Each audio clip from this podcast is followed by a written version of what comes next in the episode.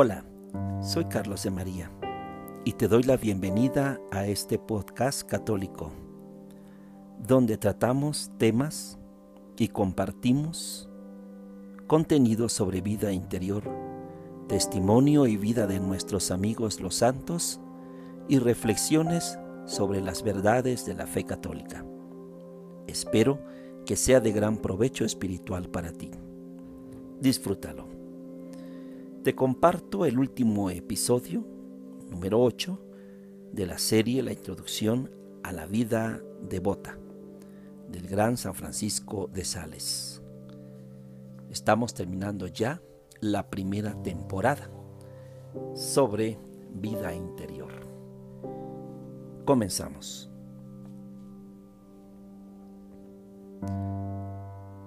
¿Cómo se ha de rebustocer el corazón contra las tentaciones? De vez en cuando, considera qué pasiones son más dominantes en tu alma y una vez descubiertas, emprende una manera de vivir que le sea totalmente contraria en pensamientos, palabras y obras. Por ejemplo, si te sientes inclinado a la pasión de la vanidad, piensa con frecuencia en las miserias de esta vida humana, en lo muy enojosas que estas vanidades serán para tu conciencia el día de tu muerte, en lo indigno que son de un espíritu generoso, en que no son más que juegos y diversiones de niños, y en otras cosas parecidas. Habla muchas veces contra la vanidad, y aunque te parezca que no lo sientes, no dejes de despreciarla, porque por este medio ganarás fama de lo contrario, porque a fuerza de hablar contra alguna cosa, nos sentimos movidos a aborrecerla, aunque al principio le sintamos afición. Haz actos de ayepción y de humildad siempre que puedas, aunque te parezca que los haces con repugnancia, porque por este medio te acostumbrarás a la humildad y debilitarás tu vanidad de suerte que al sobrevenir la tentación, tu inclinación no podrá favorecerla y tendrás más fuerza para combatirla. Si te sientes inclinado a la avaricia, piensa con frecuencia en la locura de este pecado que nos hace esclavos de lo que solo ha sido creado para servirnos, que cuando llegue la muerte también tendrás que dejarlo y dejarlo en manos de quienes lo disiparán y a quienes acarreará la ruina y la condenación y fomenta otros pensamientos por el estilo. Habla fuerte contra la avaricia, alaba mucho el desprecio del mundo, hazte violencia y da muchas limosnas y no te detengas en las oportunidades de amontonar. Si te domina el deseo de dar y recibir amor, piensa frecuentemente cuán peligroso es este entretenimiento, tanto para ti como para los demás, cuán indigno es profanar y emplear en pasatiempos el afecto más noble de nuestra alma, cuánto merece ser recriminado como una extremada ligereza de espíritu. Habla con frecuencia en favor de la pureza y sencillez de corazón, y en cuanto te sea posible, haz actos que anden de acuerdo con ella y evita toda afectación y galantería. Finalmente, en tiempos de paz, es decir, cuando las tentaciones del pecado al cual te sientes más inclinado no te acometen, practica muchos actos de la virtud contraria. Y si las ocasiones no se presentan, adelántate a ellas para practicarlos, pues por este medio robustecerás tu corazón contra la tentación futura. Sobre la inquietud. La inquietud no es una simple tentación, sino una fuente de la cual y por la cual vienen muchas tentaciones. Diremos pues algo acerca de ella. La tristeza no es otra cosa que el dolor del espíritu a causa del mal que se encuentra en nosotros contra nuestra voluntad, ya sea exterior como pobreza, enfermedad, desprecio, ya sea interior como ignorancia, sequedad, repugnancia, tentación. Luego, cuando el alma siente que padece algún mal, se disgusta de tenerlo. Y he aquí la tristeza y enseguida desea verse libre de él y poseer los medios para echarlo de sí. hasta este momento tiene razón, porque todos naturalmente deseamos el bien y huimos de lo que creemos que es un mal. Si el alma busca por amor de Dios los medios para librarse del mal, los buscará con paciencia, dulzura, humildad y tranquilidad, y esperará su liberación más de la bondad y providencia de Dios que de su industria, inteligencia y diligencia. Si busca su liberación por amor propio, se inquietará y acolorará en pos de los medios, como si este bien dependiese más de ella que de Dios. No digo que así lo piense, sino que se afanará como si así lo pensase. Y si no encuentra enseguida lo que desea, caerá en inquietud y en impaciencia, las cuales, lejos de librarla del mal presente, lo empeorarán, y el alma quedará sumida en una angustia y una tristeza, y en una falta de aliento y de fuerzas tal, que le parecerá que su mal no tiene ya remedio. He aquí pues como la tristeza que al principio es justa, engendra la inquietud y ésta le produce un aumento de tristeza que es mala sobre toda medida. La inquietud es el mayor mal que puede sobrevenir a un alma fuera del pecado, porque así como las sediciones y revueltas intestinas de una nación la arruinan enteramente e impiden que pueda resistir al extranjero, de la misma manera nuestro corazón, cuando está interiormente perturbado e inquieto, pierde la fuerza para conservar las virtudes que había adquirido y también la manera de resistir las tentaciones del enemigo, el cual hace entonces toda clase de esfuerzos para pescar a río revuelto, como suele decirse. La inquietud proviene del deseo desordenado de librarse del mal que se siente o de adquirir el bien que se espera. Y sin embargo, nada hay que empeore más el mal y que aleje tanto el bien como la inquietud y el ansia.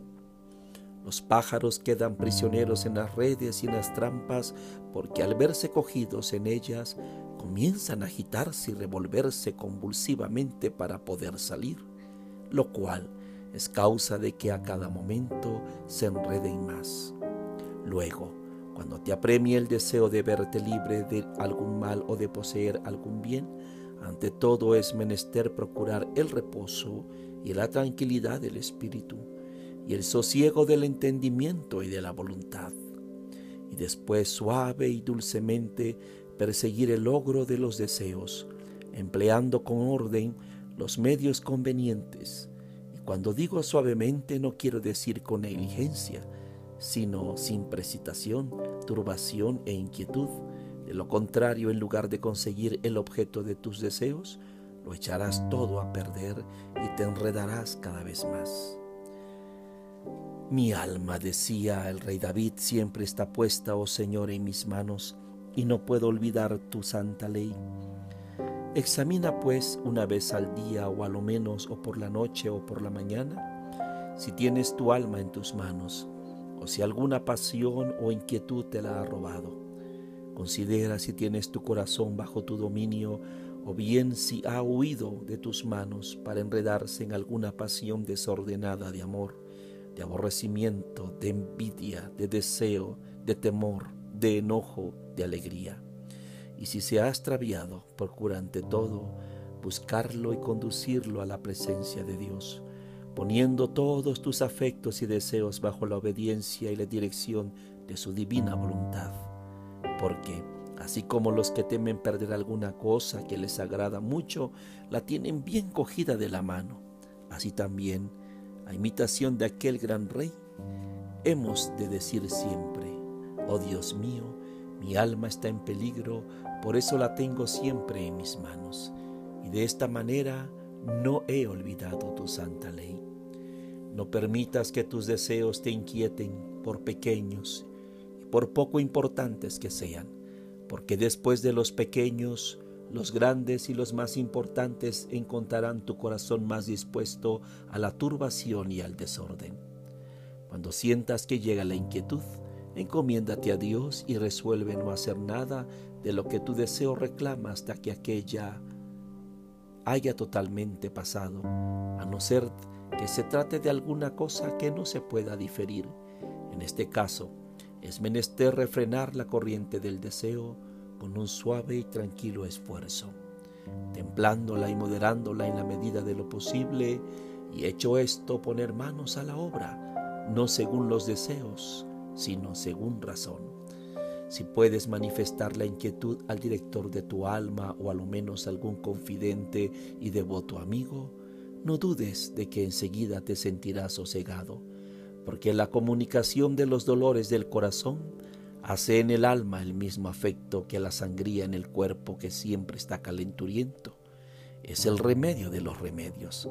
Por este motivo, dio San Luis este aviso a su hijo.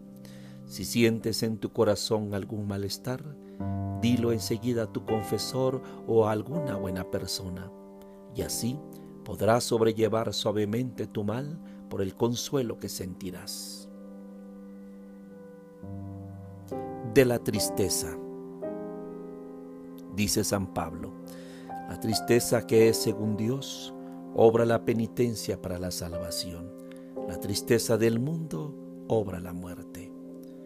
Luego, la tristeza puede ser buena o mala según sean los diversos frutos que causa en nosotros.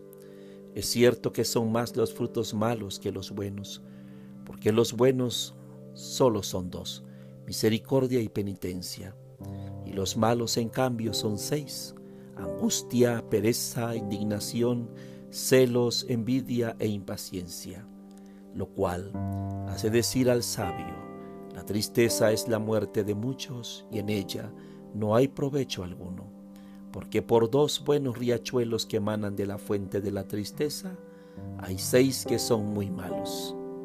El enemigo se vale de la tristeza para ocasionar tentaciones a los buenos, porque así como procura que los malos se alegren en sus pecados, así también procura que los buenos se entristezcan en sus buenas obras. Y así, como no puede inducir al mal si no es haciéndolo agradable, de la misma manera no puede apartar del bien si no es haciéndolo desagradable. El maligno se complace en la tristeza y en la melancolía, porque, escucha esto querida alma, el maligno, el demonio, él está triste y melancólico, y lo estará eternamente, por lo que quiere que todos estén como él. Vana es la idea de tener por figura al demonio siempre airado o muy enojado. Una gran mentira. Siempre está triste y melancólico y por eso quiere más que enojar tu alma, entristecerla, abatirla y tenerla melancólica.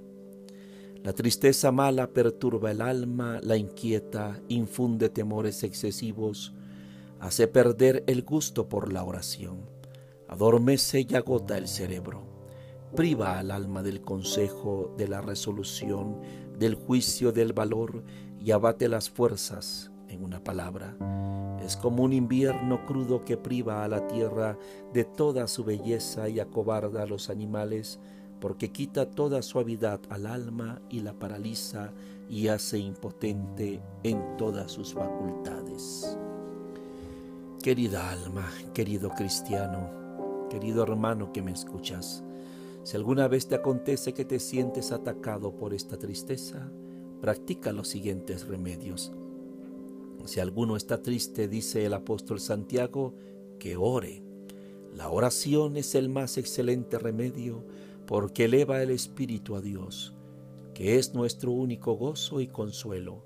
Mas al orar, Hemos de excitar efectos y pronunciar palabras ya interiores, ya exteriores, que muevan a la confianza y al amor de Dios como, oh Dios de misericordia, Dios mío bondadosísimo, Salvador de bondad, Dios de mi corazón, mi gozo, mi esperanza, mi amado esposo, bien amado de mi alma y otras semejantes. Esfuérzate en contrariar vivamente las inclinaciones de la tristeza, y aunque te parezca que en este estado todo lo haces con frialdad, pena y cansancio, no dejes empero de hacerlo, porque el enemigo que pretende hacernos aflojar en nuestras buenas obras mediante la tristeza, al ver que a pesar de ella no dejamos de hacerlas y que haciéndolas con resistencia tienen más valor. Cesa entonces de afligirnos. Canta himnos espirituales, porque el maligno ha desistido a veces de sus ataques, merced a este medio, como lo atestigua el espíritu que asaltaba o se apoderaba de Saúl, cuya vehemencia cedía ante la salmodia. Es muy buena cosa ocuparse de obras exteriores y variarlas cuanto sea posible para distraer el alma del objeto triste, purificar y enfervorizar el corazón, pues la tristeza es una pasión de suyo fría y árida. Haz actos exteriores de fervor, aunque sea sin gusto, como abrazar el crucifijo, como ya te dije en, en un episodio pasado, estrecharlo contra el pecho, besarle las manos y los pies, levantar los ojos al cielo, elevar la voz hacia Dios con palabras de amor y de confianza como esta, mi amado para mí y yo para Él. Como manojito de mirra es mi amado para mí, Él reposará sobre mi pecho. Mis ojos se derriten por ti, oh Dios mío, diciendo, ¿cómo me consolarás, oh Jesús? Seas para mí Jesús, viva Jesús y vivirá mi alma. ¿Quién me separará del amor de mi Dios? y otras semejantes. La disciplina moderada es buen remedio contra la tristeza, porque esta voluntaria aflicción exterior impetra el consuelo interior, y el alma al sentir los dolores de fuera se distrae de los de dentro. La frecuencia de la Sagrada Comunión es excelente, porque este pan celestial robustece el corazón y regocija el espíritu. Descubre todos los sentimientos, afectos y sugestiones que nacen de la tristeza a tu director y a tu confesor, con humildad y fidelidad.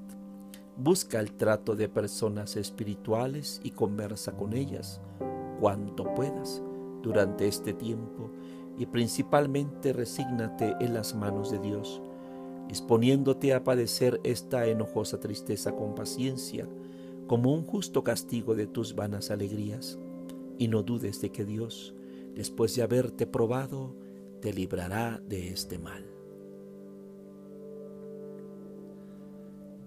Ahora continuamos de los consuelos espirituales y sensibles. Dios conserva este gran mundo en una perpetua mudanza, lo cual el día se cambia en noche, la primavera en verano, el verano en otoño, el otoño en invierno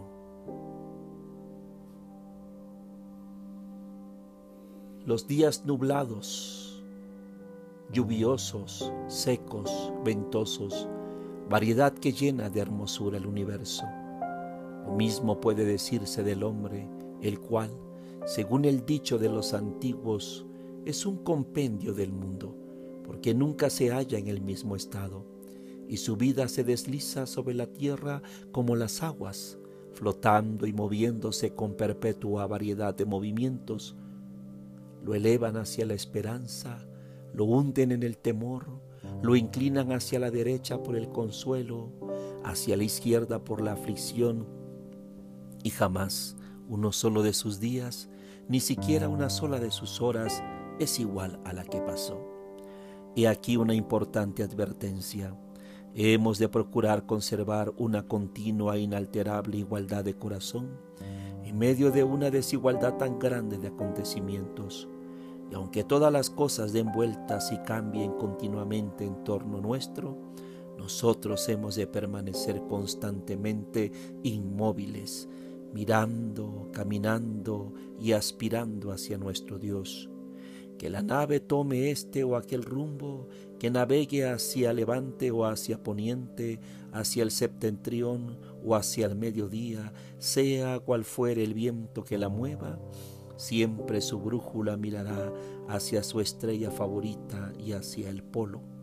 Que todo ande revuelto, no ya tan solo en torno nuestro, sino aún dentro de nosotros. Es decir, que nuestra alma esté triste, alegre en suavidad, en amargura, en luz y en tinieblas, en tentación, en reposo, en placer, en displicencia, en sequedad, en ternura, que el sol la abrace o el rocío la refresque, es menester que siempre y constantemente la punta de nuestro corazón, nuestro espíritu, nuestra voluntad superior, que es nuestra brújula, mire incesantemente y aspire perpetuamente al amor de Dios, a su Creador, a su Salvador, a su único y soberano bien.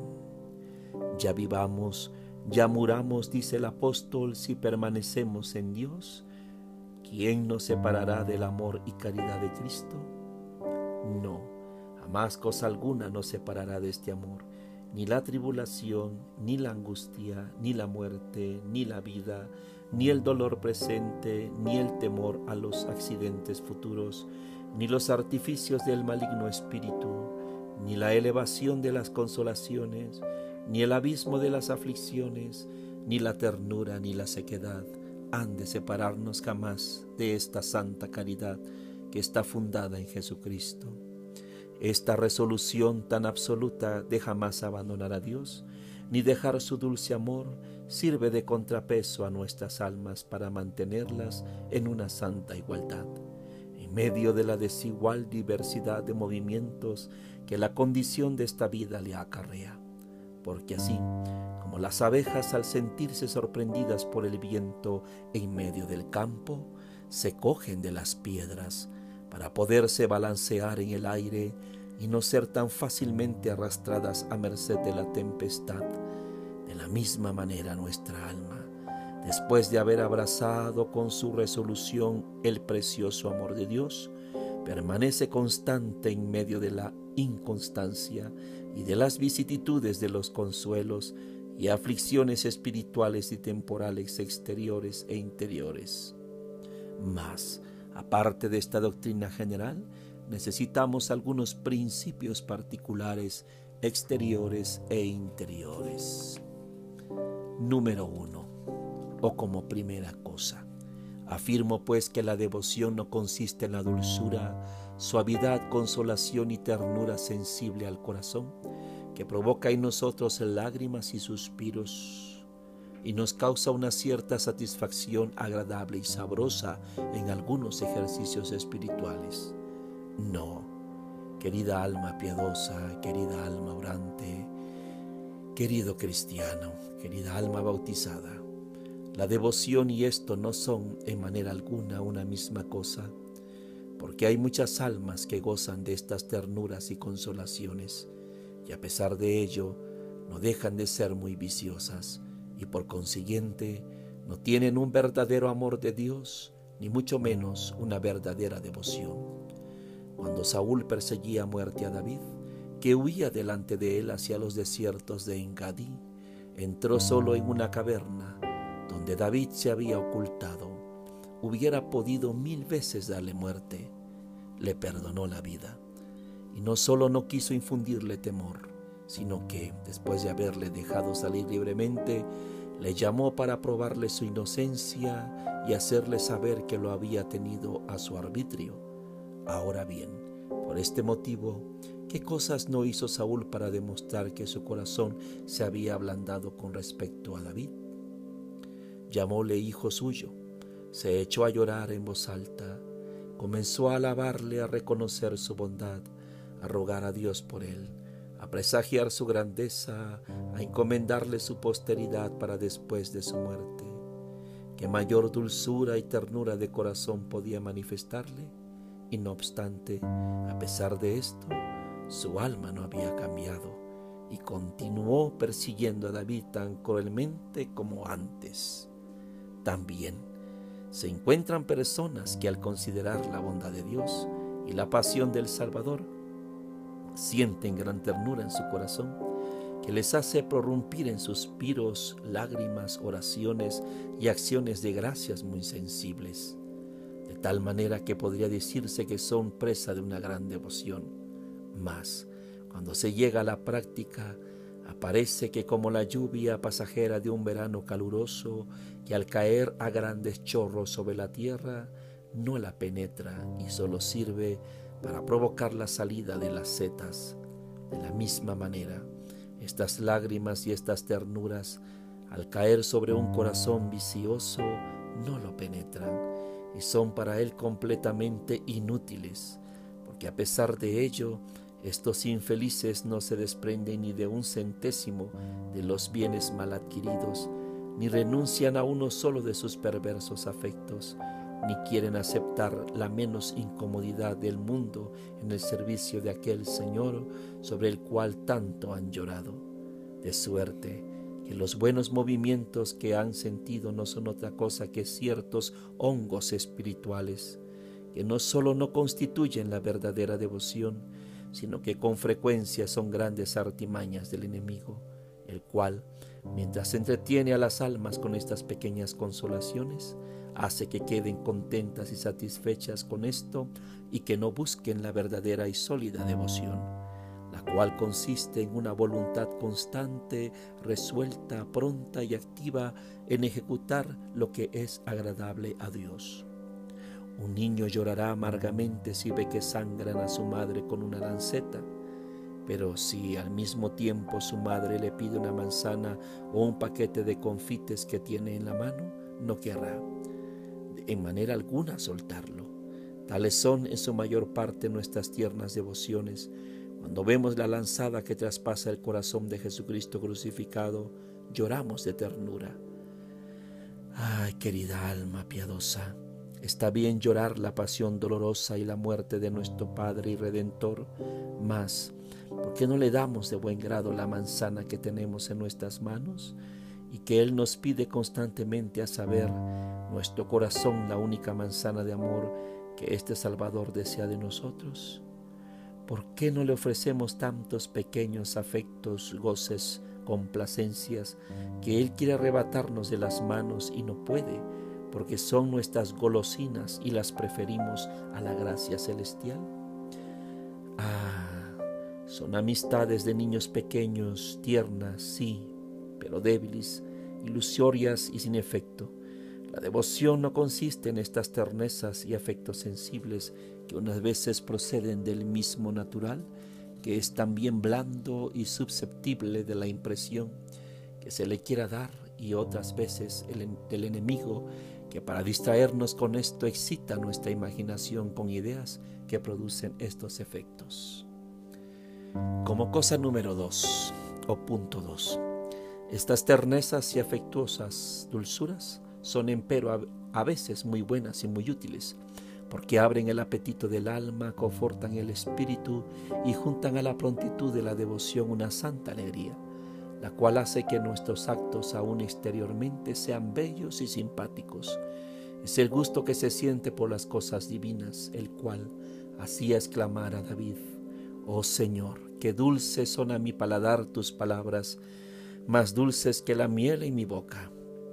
Y ciertamente, el más insignificante consuelo de la devoción que, sentimos vale más, bajo todos los conceptos, que las más excelentes virtudes del mundo. La leche que chupan los niños, es decir, las mercedes del divino esposo, sabe mejor al alma, al alma, perdón, sabe mejor al alma que el vino sabroso de los placeres de la tierra. El que las ha gustado tiene todas las demás cosas de la tierra por hiel y ajenjo. Y así, como los que tienen regaliz en la boca reciben de ella una dulzura tan grande que no sienten ni hambre ni sed, así también aquellos a quienes Dios ha dado este maná celestial de las suavidades y de las consolaciones exteriores, no pueden desear ni recibir los consuelos del mundo, a lo menos para entretenerse y complacerse en ellos estas suavidades son un pequeño anticipo de las suavidades inmortales que Dios da a las almas que le buscan. Son los confites que da a sus hijitos para atraérselos. Son aguas cordiales que les ofrece para confortarlos. Y son también como ciertas arras de las recompensas eternas. Se dice que Alejandro Magno, navegando en alta mar, descubrió antes que nadie la Arabia feliz la suavidad de los aromas que el viento le llevaba, con lo que se animaron él y sus compañeros. De la misma manera nosotros recibimos con frecuencia en este mar de la vida, de esta vida mortal, dulzuras y suavidades que sin duda nos hacen presentir las delicias de la patria celestial a la cual tendemos y aspiramos. Como cosa número tres o punto número tres. Pero me dirás, puesto que hay consuelos sensibles que son buenos y vienen de Dios y también los hay inútiles, peligrosos y aún perniciosos, que provienen de la naturaleza o del enemigo, ¿cómo podré discernir los unos de los otros y conocer los malos y los inútiles entre los que son buenos? Es doctrina general, querida alma, que en cuanto a los afectos y pasiones, los hemos de conocer por los frutos. Nuestros corazones son los árboles, los efectos y las pasiones son sus ramas, y sus obras y acciones son sus frutos. Es bueno el corazón que tiene buenos efectos, y los afectos y las pasiones los que producen en nosotros son buenas obras y santas acciones. Si las dulzaras, ternezas y consolaciones nos hacen más humildes, pacientes, tratables, caritativos y compasivos con el prójimo, más fervorosos en mortificar nuestras concupiscencias y nuestras inclinaciones, más constantes en nuestros ejercicios, más dóciles y flexibles con respecto a aquellos a quienes debemos obedecer, más sencillos en nuestra manera de vivir, es indudable, querida alma, que son de Dios. Más, si estas dulzuras solo son dulces para nosotros y nos hacen curiosos, ásperos, puntillosos, impacientes, tercos, orgullosos, presuntuosos, duros para con el prójimo, y por creer que ya somos santos, no queremos sujetarnos más a la dirección y a la corrección, es seguro que estos consuelos son falsos y perniciosos. El buen árbol solamente produce buenos frutos. Como cosa número cuatro o punto número cuatro, cuando sintamos estas dulzuras y estos consuelos, humillémonos mucho delante de Dios y guardémonos bien de decir a causa de estas suavidades, ah, qué bueno soy. No, querida alma, estos bienes no nos hacen mejores, porque como he dicho, la devoción no consiste en esto. Digamos más bien, qué bueno es Dios para los que esperan en Él, para el alma que le busca. El que tiene azúcar en la boca no puede decir que su boca es dulce, sino que es dulce el azúcar de la misma manera, aunque esta dulzura espiritual es muy buena y muy bueno el Dios que nos lo da, no se sigue de aquí que sea bueno el que la recibe. Reconozcamos que todavía somos niños pequeños, que necesitamos aún del pecho y que estos confites se nos dan porque tenemos el espíritu tierno y delicado el cual necesita cebos y golosinas para ser atraído al amor de Dios. Mas, después de esto, hablando en general y de ordinario, recibamos humildemente estas gracias y favores y tengámoslo por muy grandes, no por lo que son en sí, sino porque es la mano de Dios la que las pone en nuestro corazón, como le ocurriría a una madre que para acariciar a su hijo le pusiera ella misma los confites en la boca uno tras otro, pues si el hijo fuese capaz de entenderlo, apreciaría más la dulzura de los halagos, y de las caricias de su madre que la dulzura de las mismas golosinas. Así también, querida alma, mucho es sentir estas dulzuras, pero la dulzura de las dulzuras está en considerar que Dios, con su mano amorosa y maternal, nos la pone en la boca, en el corazón, en el alma y en el espíritu. Una vez las hayamos recibido con humildad, Empleémosla con mucho cuidado según las intenciones de aquel que nos la da. ¿Con qué fin creemos que Dios nos da estas dulzuras? Para hacernos suaves con todos y amorosos con Él.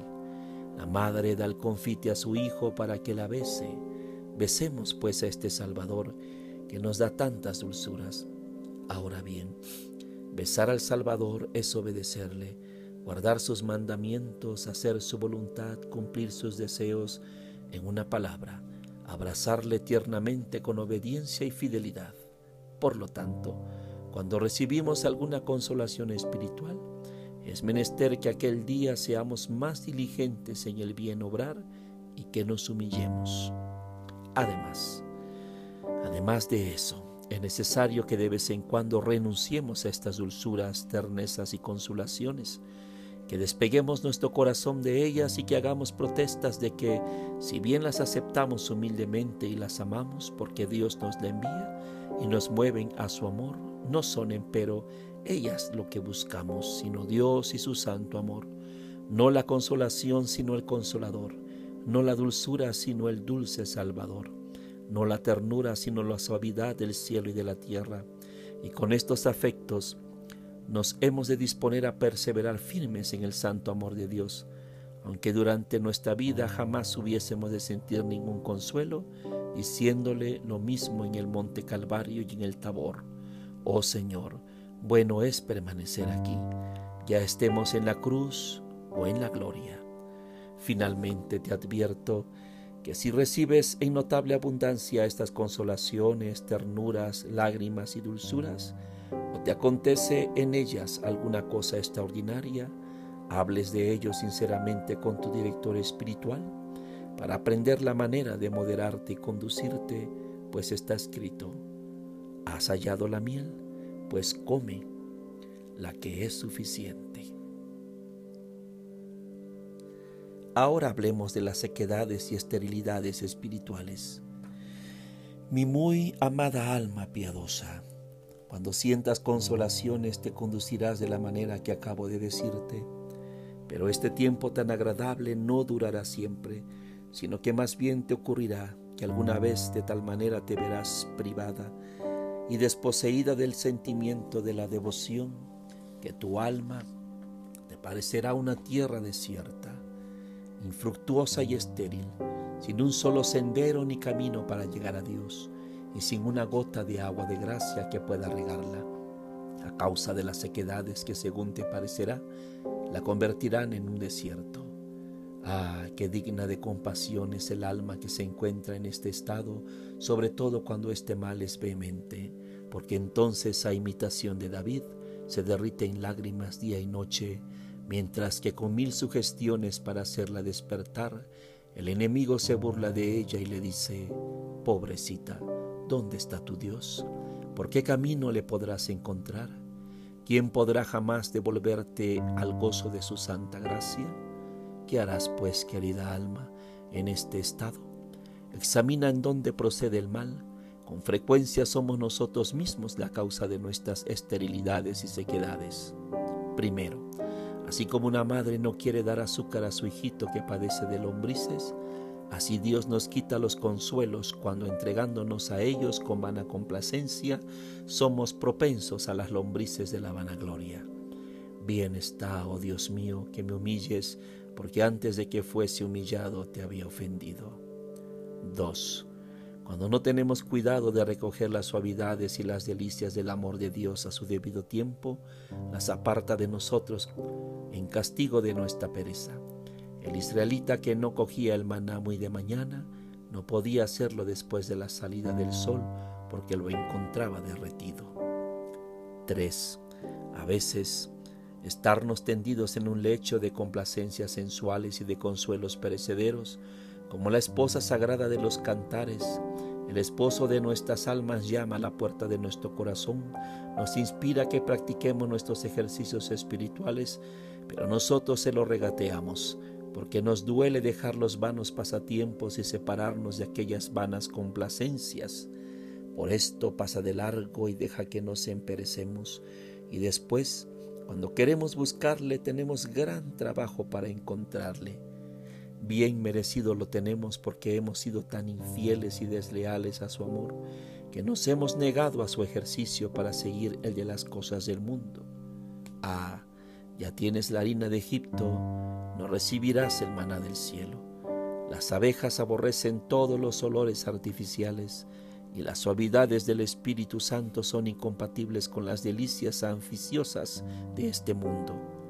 4 la doblez y la afectación en las confesiones y en el trato espiritual con el director atraen la sequedad y la esterilidad, porque puesto que mientes al Espíritu Santo, no se maravilla ni se te niega tu consuelo, no quieres ser sencillo y simple como un niño pequeño, luego tampoco tendrás las golosinas de los niños.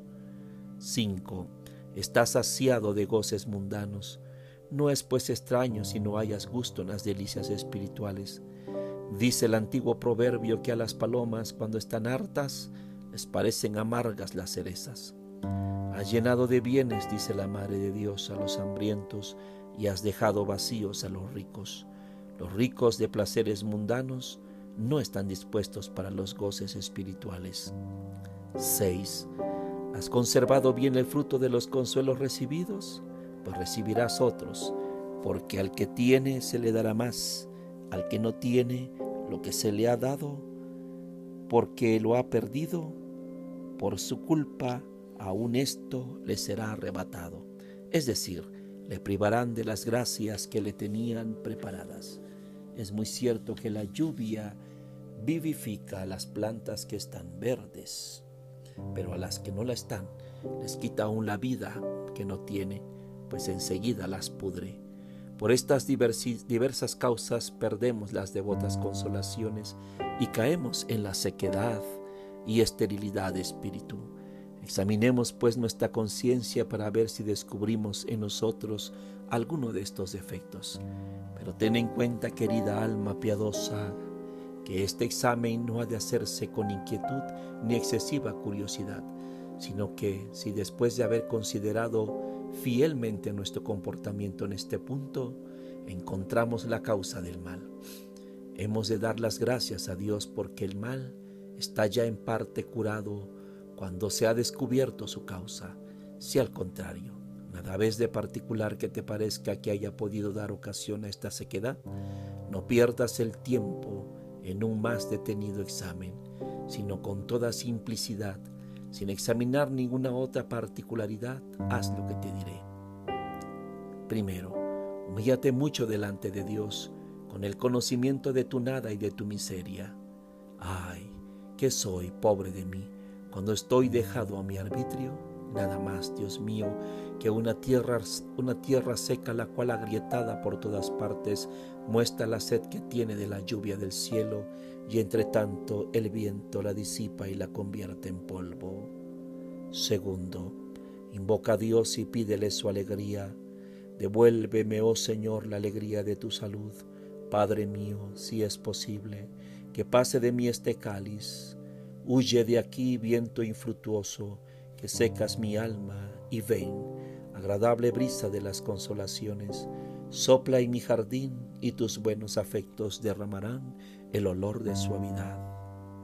Tercero, acude al confesor, ábrele bien tu corazón, muéstrale todos los repliegues de tu alma, sírvete de los consejos que te dará con gran simplicidad y humildad, porque Dios, que gusta infinitamente de la obediencia, hace que sean inútiles perdón hace que sean útiles los consejos que recibimos de otros, sobre todo de los directores de almas, aunque por otra parte estos consejos sean de poca apariencia, como hizo provechosas a Naamán las aguas del Jordán, cuyo uso le había ordenado Eliseo sin ninguna apariencia de razón humana.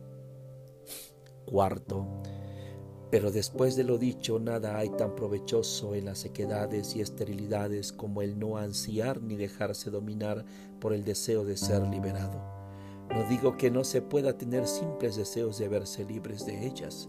Lo que digo es que no hemos de poner en ello el corazón, sino antes bien abandonarnos a la pura merced de lo especial providencia de Dios, a fin de que se sirva de nosotros, según le plazca en medio de estas espinas y de estos desiertos. En tal estado, pues digamos a Dios, oh Padre, si es posible que pase de mí este cáliz, pero añadamos con valor, mas no se haga mi voluntad sino la tuya. Y detengámonos en esto con toda la calma que nos sea posible, ya que Dios al vernos en esta santa indiferencia, nos consolará con gracias y favores, así como al ver a Abraham resuelto a privarse de su hijo Isaac, se contentó con verle indiferente y con aquella pura resignación, y le consoló con una visión muy agradable y con dulcísimas bendiciones. Luego, en toda clase de aflicciones, así corporales como espirituales, y en las distracciones y privaciones de la devoción sensible, hemos de decir con todo nuestro corazón y con una profunda sumisión, el Señor me ha dado consuelos, el Señor me los ha quitado. Sea bendito su santo nombre, pues perseverando con esta humildad, nos devolverá sus deliciosos favores como hizo con Job, el cual se sirvió constantemente de parecidas palabras en todas desolaciones. Quinto, por último, querida alma piadosa, en medio de todas nuestras inquietudes y esterilidades no perdamos el ánimo, sino que esperando pacientemente la vuelta de los consuelos, sigamos siempre nuestro camino, no dejemos por ello ninguno de los ejercicios de devoción, antes bien si es posible multipliquemos nuestras buenas obras y si no podemos presentar a nuestro amado esposo confituras tiernas, ofrezcámoselas secas, pues le da lo mismo con tal que el corazón que se las presente esté absolutamente resuelto a quererle amar. Cuando la primavera es buena, las abejas fabrican más miel y producen menos abejorros, porque siendo favorable el buen tiempo se esmeran en hacer tanta cosecha entre las flores que olvidan la cría de sus ninfas.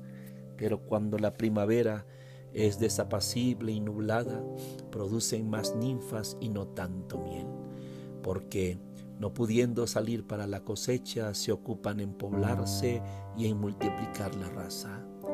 Querida alma piadosa, ocurre pues algunas veces que el alma al verse en hermosa primavera de las consolaciones espirituales se entretiene tanto en amontonarlas y en chupar de ellas que en medio de la abundancia de tan suaves delicias hace muchas menos buenas obras.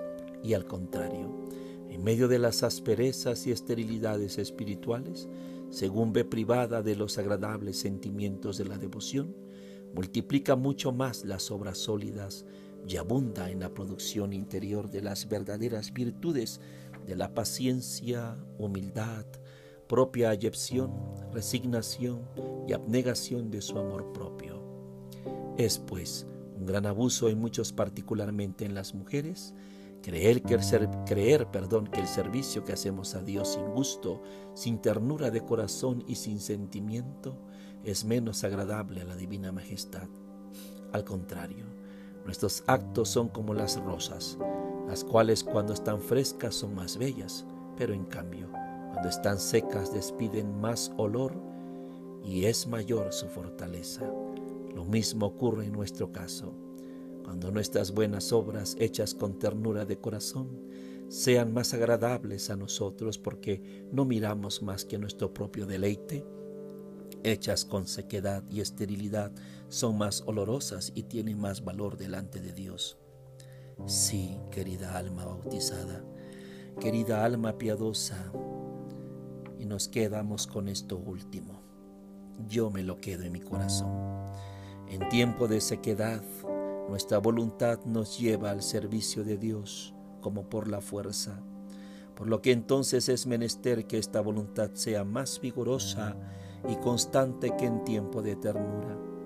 No es gran cosa servir a un príncipe en medio de las delicias de la corte, servirle empero en la dureza de la guerra. En medio de la incertidumbre y de las persecuciones, es una verdadera señal de constancia y de fidelidad. La bienaventurada Ángela de Foligno dice que la oración más grata a Dios es la que se hace por fuerza y con tedio, es decir, aquella a la cual somos llevados, no por el gusto que en ella sentimos, ni por la propia inclinación, sino únicamente por el deseo de agradar a Dios, de manera que nuestra voluntad vaya a regañadientes, forzando y violentando las sequedades que a ellos se oponen. Lo mismo digo de toda clase de buenas obras, pues cuantas más contradicciones ya exteriores, ya interiores, nos salen al paso al hacerlas, más apreciadas y más agradables son delante de Dios. Cuanto menos hay de nuestro interés particular por la práctica de las virtudes, tanto más resplandece en ellas la pureza del amor. El niño besa de buen grado a su madre cuando le da azúcar, pero si la besa después de haberle dado ajenjo o a síbar, señal es de que la ama en gran manera. ¿Qué diremos pues, queridas almas? Más que con dolor en el corazón. Danos más dureza, Señor.